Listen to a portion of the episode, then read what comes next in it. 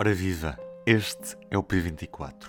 Foi o primeiro território conquistado por Portugal no período a que a nossa história chama de descobrimentos, chama-se Ceuta e foi conquistada em 1415. A cidade, no Estreito de Gibraltar, conta com uma importante localização geoestratégica e despertou desde logo o interesse de Portugal. Mas depois da União Ibérica entre os reinos de Portugal e Espanha, Ceuta não aclamou o Duque de Bragança como rei de Portugal em 1640 e ficou com domínio espanhol. De forma oficial, esse domínio foi consumado em 1668. Curiosamente, a bandeira de Ceuta ainda hoje apresenta o escudo português. Posto isto, Ceuta e Melilla são hoje os únicos territórios da União Europeia em África Ambas são cidades que pertencem ao Reino de Espanha. Feita a contextualização histórica, vamos perceber o que aconteceu em Ceuta nesta passada semana e como lida a União Europeia com este problema dos refugiados. A jornalista Sofia Lorena junta-se a mim neste episódio. Alô. Antes de tudo, P24. O seu dia começa aqui. Começa aqui. ¿Qué tal? ¿Cómo están? Mucha tensión a esta hora todavía en Ceuta. No cesa allí la llegada de migrantes a nado desde Marruecos ante la pasividad de su gobierno. Se calcula que unos 6.000 han cruzado desde ayer. Estava que começasses por explicar porque é que Marrocos deixou nesta semana milhares de migrantes passar rumo à cidade espanhola de Ceuta. O que é que aconteceu? Uh, deixou e, em alguns casos, uh, terá mesmo incentivado. Uh, em muitos casos, porque uma das coisas estranhas que, que, que aconteceu nestes dias foi a entrada de muitas crianças, não só adolescentes com idades em que isso é mais habitual, 16, 17 anos, como crianças mesmo mais pequenas, um, e os voluntários da Cruz Vermelha uh, e, e, as autoridades espanholas que estavam a tentar recebê-los, a tentar lidar com eles, um, não conseguiam perceber, porque em muitos casos havia, havia que só diziam que não queriam estar ali, queriam voltar para casa e para o pé dos pais. Portanto, terá havido aqui, uh, por um lado, correu de facto a notícia de que a fronteira estava aberta. Um, entretanto, com estes relatos das crianças, uh, começa-se a, a, conseguir desenhar aqui um quadro mais completo e, e, parece já, já, já ser claro que houve mensagens uh, serem enviadas para, para telemóveis de miúdos um, a dizer, por exemplo, que ia haver um jogo onde ia estar Ronaldo e o Messi, em Ceuta, que havia excursões a Ceuta, há aqui uma série de, de, de, uh, de aspectos ainda mal contados uh, em alguns casos, mas que que revelam que isto foi, foi algo organizado por Marrocos, não, não, não há dúvidas disso. Deixa-me só te perguntar uma coisa antes de falares precisamente deste conflito diplomático entre o Reino de Marrocos e o Reino de Espanha. Uh, estes menores não acompanhados que entraram no, no, território espanhol, na teoria, como são não acompanhados, podem ficar em território espanhol, mas se eles pedirem para voltar, podem fazê-lo? A Espanha começou já a, a enviar, a enviar alguns de volta, dizendo que está a garantir que é feito forma mais controlada possível, uh, sabendo muito bem quem é que os espera do outro lado, depois de terem, das famílias terem, terem entrado em contato com as autoridades espanholas ou, ou vice-versa.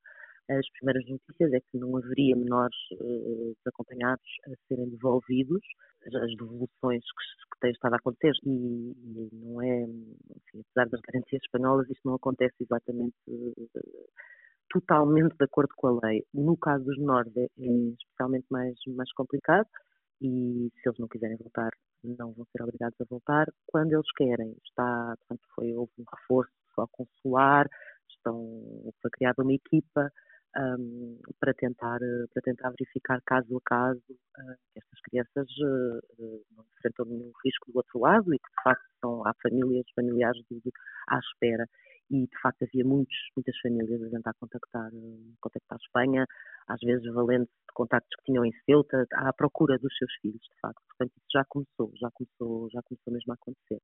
Voltando à pergunta que te tinha feito há pouco, porque é que Marrocos fez esta operação quase de permitir que marroquinos entrem no território espanhol através de Ceuta, não mostrando qualquer resistência à sua entrada, não é? Foi de facto uma ação organizada, uh, uma espécie de vingança uh, contra, contra a Espanha por uma razão próxima e uma razão mais abrangente, mas a, a razão próxima é a, a autorização uh, que Espanha deu, uh, que eles dizem ter sido uma, uma, decisão humanitária, de receber num hospital espanhol uh, o Brahim Gali, que é líder da, da República Árabe Democrática e da Frente Polisário, que, que declarou esta república, um, ele está, está, está, está, doente, foi infectado com Covid, foi, foi, quando chegou ao hospital tinha uma pneumonia, estava, estava num, estado, num estado grave,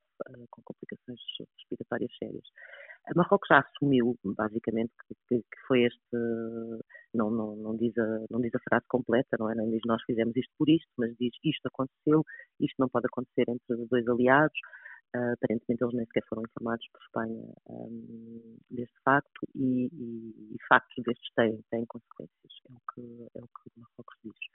Um, portanto, eles viram isto como uma traição. Um, é uma pessoa que está, que está doente, que tem uma determinada idade, mas que para Marrocos é, é alguém. É, o Brahim Ghali é uma figura histórica da, da, da Frente Polisário, é? do movimento independentista do, do povo saharaui Marrocos, como nós sabemos, reivindica a sua soberania eh, e ocupa o Saara Ocidental. E, e, portanto, para, para Marrocos, eh, trata-se de, um, uma pessoa, de um terrorista, de alguém que eles acusam por, por uma série de crimes. Isto aconteceu em abril. Uhum. Os Estados Unidos reconhecem precisamente essa soberania marroquina de, do Saara Ocidental. Isso também, de certa forma, cria um conflito diplomático com Espanha que não, que não reconhece que o território seja de Marrocos. Exatamente. Uh, a questão começa precisamente aí, em dezembro, quando, quando a administração de Donald Trump reconheceu essa soberania, a pretexto, de, de, de enfim, em troca de da normalização de relações entre, entre Marrocos e Israel. E, foi o primeiro país que o fez e foi logo este país, não é? Os Estados Unidos. Uh, Marrocos, que tem uh, que cada vez mais uh, orienta a sua política externa tendo em conta este desejo de, de, de ver reconhecida esta soberania, ficou de facto à espera que, que alguns países europeus avançassem também, e é o exemplo americano. Um, começou na altura uh, de imediato uma crise diplomática entre, entre Marrocos e a Alemanha, que ainda estava na, presidência da, da, União Europeia, e portanto cortaram-se contactos entre os dois países. Uh, Espanha tem esta vulnerabilidade da fronteira, não é? Tem, tem, tem dois enclaves uh, em Marrocos e, e, portanto, é um elo mais fraco. juntando a isso essa irritação por não haver seguimento à, à decisão dos Estados Unidos, um, à questão do, do, do Brahim Ghali, Marrocos decidiu que era a altura de, de reagir, de, de, mostrar essa sua irritação de uma forma muito, muito evidente, uh, muito concreta. Uhum. Uh, o que é que a União Europeia faz a estes países que são fronteiras externas da União Europeia para que literalmente eles não abram as portas e causem problemas internos nestes territórios? Temos exemplos disso claros em, uh, na, na, zona da Grécia, também em Itália. Uh, temos estes dois territórios que, que, fazem parte da África, como são Ceuta e Melilla, e que são territórios do Reino Espanhol. Como é que a União Europeia controla estes países? E pergunto também se não cria, de certa forma, uma relação de, de dependência de tal forma que, quando há um conflito diplomático, por mais pequeno que seja, uh, ficamos literalmente nas mãos destes países porque eles podem decidir abrir as fronteiras e criar estes, este caos. Precisamente precisamente é isso que acontece. Vimos isso já várias vezes, eh, também com Marrocos. Eh, aliás, não é, não é por acaso que as, que as chegadas às Canárias têm, têm aumentado muito nos últimos meses. Portanto, já havia aqui uh, algum, algum sinal de que Marrocos estava, estava a enverdar por esse, por esse caminho. E houve várias vezes ao longo do ano passado, mais recentemente, um, a Turquia a ameaçar fazer o mesmo e a fazer o mesmo.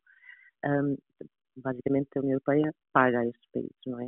Uh, paga muito dinheiro a estes países e paga muito dinheiro, principalmente desde 2016, não é? Portanto, depois de 2015, aquele, aquele ano em que houve um, eh, um número uh, absolutamente sem precedentes de, de, de, chegadas de requerentes de asilo e imigrantes um, à, às fronteiras, às fronteiras sul da, da Europa, muito impulsionado pelo conflito da Síria na altura, um, seguiu-se um acordo uh, entre a União Europeia e a Turquia para controlar este, este fluxo migratório, como é, como é designado, um, com contrapartidas muito grandes uh, em termos de, de, de, ajuda.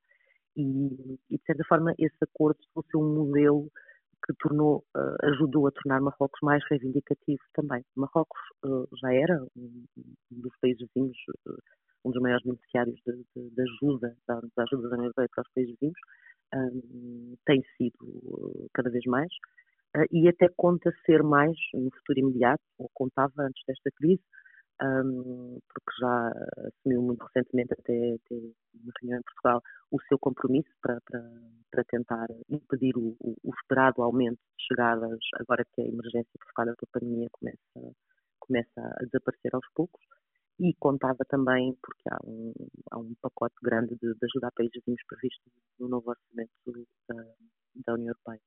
É uma situação muito, muito complicada. Isto, há aqui um lado de pressão natural que, que vem precisamente desde 2016. Em 2016 há o acordo com a Turquia, portanto um, começa a ser mais complicado quem quer chegar à Europa vir pelo chamado Mediterrâneo Oriental, pela rota oriental. Depois um, há um, um, governo reconhecido internacionalmente na Líbia uh, que assume uh, o poder e há acordos com esse governo para uh, que a Guarda Costeira Líbia e as forças de segurança líbias controlem quem tenta vir, portanto, a Turquia ir para a Grécia, a Líbia vir para a Itália um, começa a ser complicado, portanto, a quem quer fazer essas, a quem, a quem quer chegar, usar essas rotas, a rota oriental e a rota central, naturalmente a rota ocidental começa a ser mais pressionada. E, portanto, há mais gente. Esta semana chegaram essencialmente marroquinos, mas também chegaram cidadãos de países subsaarianos, que normalmente tentam usar Marrocos um, como, como país de trânsito para, para vir para a Europa tentavam muito a Líbia, agora tentam, tentam também Marrocos, que sempre tentaram, mas, mas, mas cada vez mais. Portanto, há uma deslocação natural, uh, mas que no fundo tem a ver com a mesma uh, com o mesmo problema de fundo, que é como é que a União Europeia uh, gera estes fluxos, não é? No fundo, passando a outros a responsabilidade de, de os travar e literalmente pagando por isso. Isso é uma é uma é um cenário, é uma situação que, que, que existe e que vai vai fazer com que a União Europeia continue a ser assim, vulnerável a este tipo de, de, pressões, de chantagens. A União Europeia está a tentar dar a volta, no fundo, a isto e, segundo a imprensa espanhola, uh, já ameaçou diretamente, a Comissão Europeia já, já, já ameaçou diretamente Rabat que, que, que isto é imprudente, que novos incidentes deste género terão consequências precisamente na ajuda europeia que, que, que Marrocos recebe. Mas ninguém ninguém na União Europeia está, está, está, disponível para enfrentar uma situação em que, sem encontrar outro tipo de soluções eh, de fundo, que realmente alterem a política migratória, podem significar que voltam a chegar à Europa centenas de mais pessoas, como, como, como vimos nesse, nesse ano de, de 2015. Ninguém está disponível a isto. A Comissão Europeia pode ameaçar uh, Marrocos, mas Marrocos sabe que continua a ter um grande, um grande poder uh, em mãos. Sofia, era isto mesmo. Muito obrigado por este bocadinho. Nada. E assim nos despedimos. Este é o P24. Eu sou o Ruben Martins.